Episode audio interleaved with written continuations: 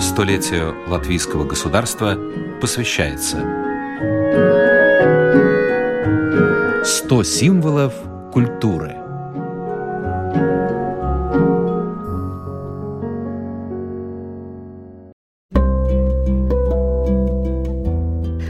Даугавпилская крепость претендовала на место в списке мирового наследия ЮНЕСКо, но Национальный комитет организации исключил ее из временного списка, добавив туда другие культурно-исторические ценности. А ведь этот уникальный не только в масштабе Латвии объект достоин популяризации на международном уровне не только усилиями самоуправления и городских энтузиастов – Главная достопримечательность Даугавпилса преображается. Инфраструктура приводится в порядок, здания ремонтируются. Процесс этот долгий и затратный, однако и результат есть. Крепость становится все более привлекательной для местных жителей и туристов. У микрофона Оксана Донич. Даугавпилская крепость – единственная в Северной Европе крепость XIX века и последняя в мире крепость бастионного типа, к тому же хорошо сохранившаяся. С высоты птичьего полета она по форме напоминает солнце или звезду. Крепость со всеми укреплениями имеет общую площадь 2,5 квадратных километра. Площадь внутренней застройки – цитадели – 1 квадратный километр, а длина главного защитного вала – более 3 километров – по этому земляному валу вокруг крепости, поросшему травой, можно прогуляться, но не в темное время суток и плохую погоду, ведь высота вала 10-12 метров. Можно по неосторожности упасть в ров. Воды в нем нет, но при строительстве планировалось, что рвы можно будет заполнять водой из небольшого озера по соседству и спускать ее в Даугаву. Культурно-информационный центр Даугавпилской крепости отметил на туристической карте три пешеходных маршрута. Тропа защитника по главному валу, тропа разведчика по защитному рву и тропа коменданта по цитадели. Предлагается и буклет с информацией о главных объектах, которые встретятся по пути. Так что, оказавшись в Даугавпилсе, смело на штурм крепости. Не удастся попасть разве что в мостовое прикрытие, где в историческом здании на другом берегу Даугава сейчас находится городская тюрьма. Динабурская крепость строилась перед войной с Наполеоном для защиты западных границ Российской империи, рассказывает старший старший специалист информационного центра Виталий Питкун.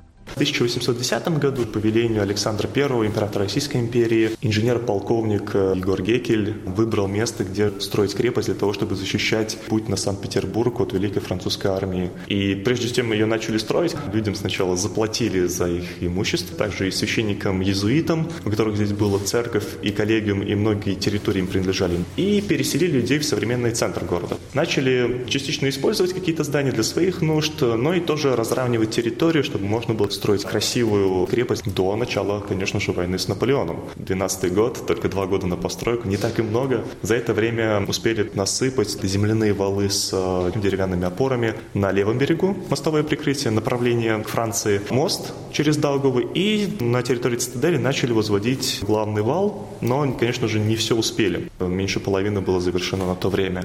Наступление французов еще недостроенная крепость отразила. Маршал Николя Удиноса со стороны Литвы сюда подошел пришел со своей армией, около 30 тысяч человек, которые, конечно же, хотели захватить крепость, переправиться через реку и двигаться дальше, угрожать северной столице, в то время столице Российской империи. Несмотря на то, что в крепости был только маленький гарнизон, примерно две с половиной тысячи человек, несмотря на то, что она не была готова, три дня гарнизон оборонял свои позиции успешно, французы были вынуждены отступить.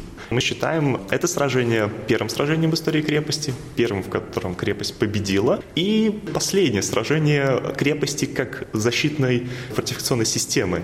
Строительство крепости продолжалось до 1878 года. К тому времени появилась более мощная артиллерия, и крепости-бастионы начали устаревать, уступив место фортам. Пример в Латвии – это Лепойские форты. Рижские бастионы в 60-е годы XIX века уже сравнялись с землей, а в Динабурге еще достраивали. Из-за того, что крепость так долго и так основательно строили и мало использовали в военных сражениях, сражениях. Она так хорошо сохранилась. Мы сейчас имеем практически все укрепления. Некоторые из них, конечно, были разрушены в свое время. К примеру, тоже один контргард, один равелин и один рюдиец. Но по большей части крепость очень хорошо сохранилась. Построенная по типу идеального города, крепость имеет квартальную регулярную планировку. 10 застроенных домами улиц с историческими названиями, парадную площадь и четверо ворот – Александровские, Николаевские, Михайловские, Константиновские, названные в честь императора Александра I и его братьев, великих князей. Здесь сохранилось около 80 зданий, и почти все они имеют статус архитектурного памятника, а это накладывает ограничения при их восстановлении. Их нужно реставрировать под четким надзором, чтобы не вносились какие-то серьезные изменения в архитектуру и в конструкцию самого здания. Но постепенно это все продвигается. Ближайшие два проекта связаны с двумя большими зданиями этой крепости. Это инженерный арсенал. Планируется, что к концу 2020 года уже закончится реставрация одной из частей этого здания, которое выходит на улицу Императора. И там образуется музей индустриального наследия, который в себя будет включать также и часть моторного музея, то есть выставка ретро-автомобилей. Внутри есть достаточно большой дворик, в котором при э, желании разместить трамвай старинный, может быть, тоже какую-то тяжелую технику или пожарные э, машины. И также седьмой бастион будет реставрироваться до конца 2020 года. А сейчас на седьмом бастионе расположена надпись э, «Ротко», которая тоже приманивает туристов к крепости, показывая, что здесь, в самой крепости, центр искусств Марка Ротко находится. И тоже на территории седьмого бастиона находится пороховой склад, который будет реставрирован, его придут в порядок, вернут нужный уровень крыши, она станет ниже, ниже валов, потому что по правилам строения таких крепостей все здания на территории цитадели должны быть на уровне вала или ниже, чтобы не выдавать свои позиции, не показывать врагу, что мы тут есть. И там организует тоже Центр искусств, дом Мартинсона, керамик художник Петрис Мартинсон, его личная коллекция будет там выставляться. На территории цитадели много заброшенных зданий, но постепенно они приводятся в порядок и обживаются. Так, в водоподъемном здании с 2011 года размещается культурно-информационный центр Даугавпилской крепости. В 2012 году в отреставрированные здания комендантского управления и офицерского дома въехало Латгальское региональное управление государственной полиции. Погулять по зданию не получится, но можно зайти в фойе и там увидеть оригинальную чугунную лестницу, которая сохранилась тоже с 19 века. И здание примечательно также тем, что там на втором этаже ночевали императоры со своими семьями, которые проезжали сквозь э, Динабургскую крепость, используя почтовый тракт Санкт-Петербург-Варшава. И там императорская семья могла ночевать именно в комендантском доме, также в так называемом путевом дворце. Какие императоры побывали здесь? И Александр I, Николай I, тоже Николай II здесь был, Александр II здесь был, и по несколько раз. В 2013 году здание артиллерийского артиллерийского арсенала занял Центр искусств имени Марка Ротко. Бывший артиллерийский арсенал, где хранилось оружие, пушки, ядра, легкое вооружение, даже барабаны для музыкантов военных. Сейчас многофункциональный комплекс, Центр искусств, отель и кафе.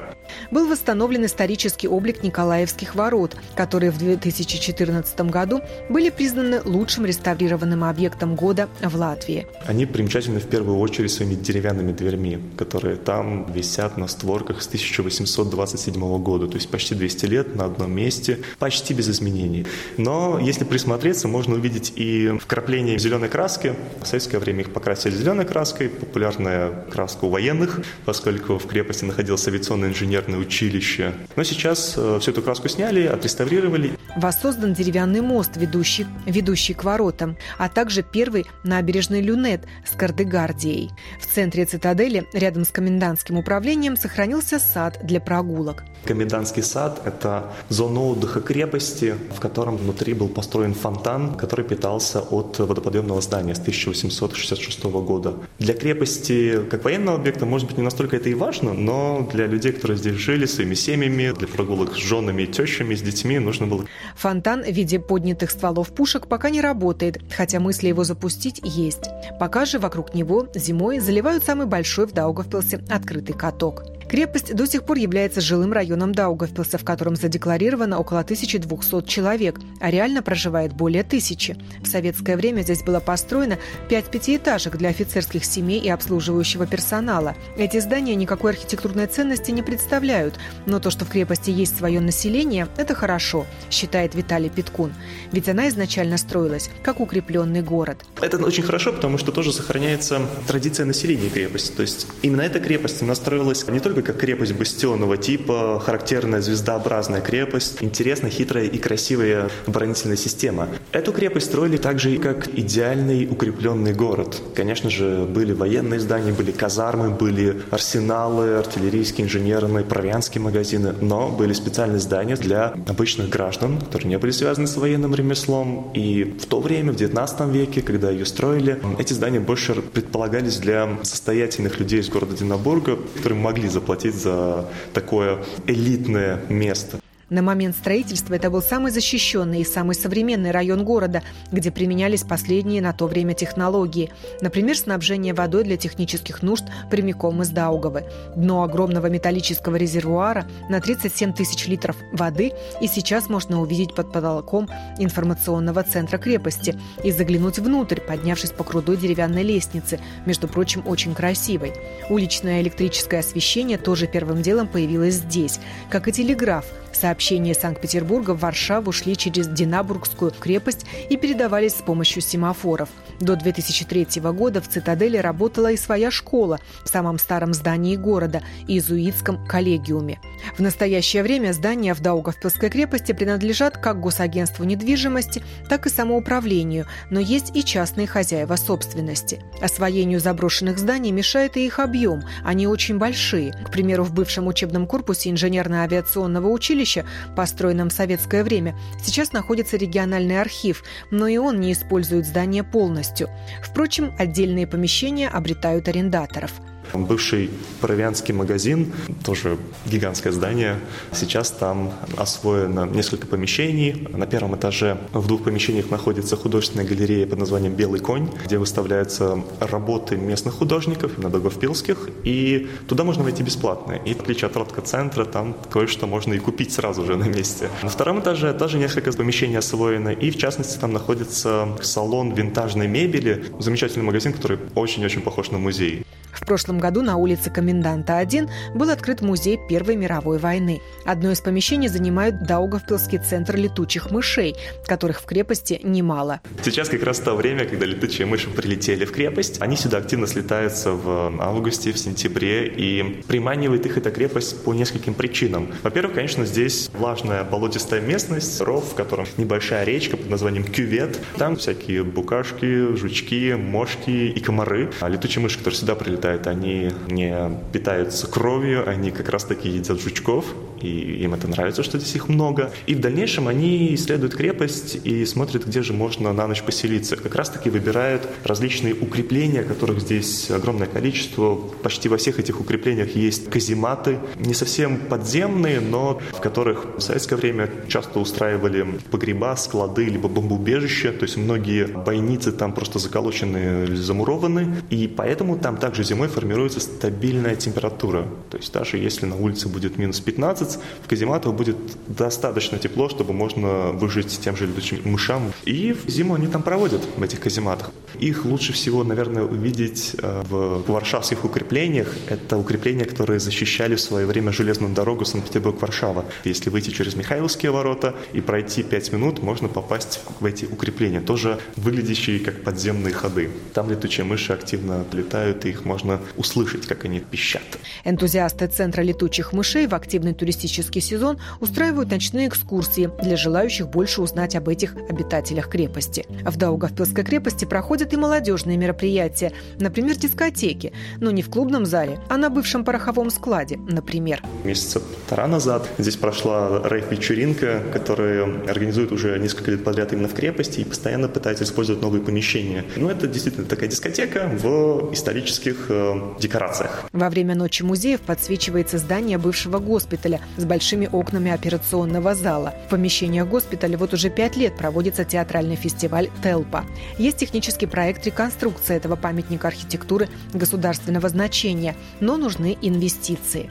Четыре года, как у деревянного моста, ведущего к Николаевским воротам, проводится фестиваль военно-исторической реконструкции. Многие ребята в э, своих формах, со своими мушкетами, со своим оружием приезжают сюда, переодеваются, готовятся к сражению. Французская армия против русской императорской армии выполняют различные маневры и воюют. Фестиваль проходит в начале июля и приурочен к дате того первого и последнего исторического сражения, в котором участвовала крепость в 1812 году. А пока мужчины брецают оружием, женские умы занимает подготовка к балу. Всех примеряет заключительный концерт. Оксана Донич, Латвийское радио 4.